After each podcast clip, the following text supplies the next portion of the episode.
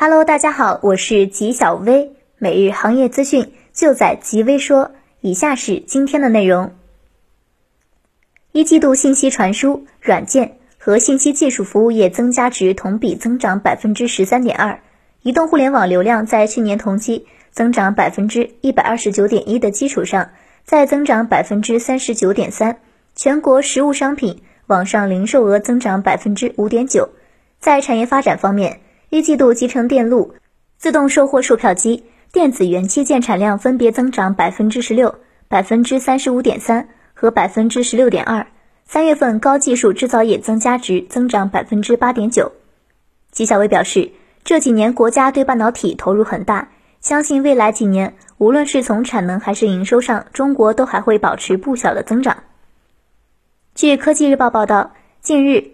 智驰华新传感科技有限公司。与中科院上海微系统研究所已联合成功发出呼吸机流量传感器，并将有望在短时间内进行量产，实现对欧美产品进口替代。纪晓薇认为，中国在芯片领域需要补的短板太多了，产品领域也有很多没有涉猎，追赶国际领先厂商还需要很多年。四月二十三日，维尔股份发布二零二零年第一季度报告称。公司二零二零年一季度实现营业收入三十八点一七亿元，同比增长百分之四十四点二一，净利润四点四五亿元，同比增长百分之八百点零三。归属于上市公司股东的扣除非经常性损益的净利润为四点三六亿元，同比增长百分之一千五百三十点八。纪晓薇觉得，一季度很多订单来自去年半导体公司保持增长可以理解，现在不清楚的是二季度会下滑多少。目前来看，海外市场萎缩的厉害。随着新型冠状病毒大流行抑制全球智能手机市场需求，外媒指出，苹果公司多家代工厂均已降低产能、缩减员工，包括富士康以及和硕在内的厂商都暂停了招募员工的计划，同时增加了旗下员工的假期时间。纪晓薇表示，从苹果的预测来看，今年的新 iPhone 才是重点。今年第四季度及明年第一季度销量会激增，或许苹果是希望疫情过后的报复性消费吧。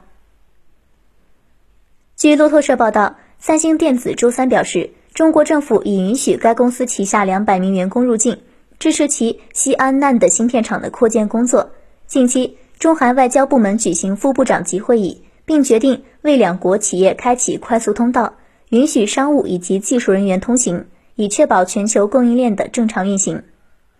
纪晓薇认为，因为海外疫情短期内无法控制，海外业务占比比较大的公司确实会遭遇不少障碍。据路透社报道，LG Display 公布最新季度的业绩显示，已连续五个季度营运亏损。LG 在一份声明中表示，随着工业部门受到疫情爆发的影响，预计未来需求的波动性将会加大。尽管因国内的订单和随之而来的线上活动激增，IT 产品的需求会增长，但面临的困境将不可避免地持续下去。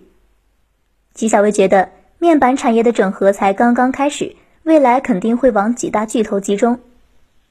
据科创板日报报道，二十三日，中微半导体设备有限公司作为第三人涉及微科仪器有限公司专利行政纠纷案，该案由北京知识产权法院受理。原告微科仪器有限公司起诉被告国家知识产权局，第三人中微公司专利行政纠纷。法院将于今年九月十日下午十四时开庭审理此案。纪晓薇认为，专利无效是知识产权保护的重要组成部分。经历过被无效还能够保持的专利，才是真正被验证的专利。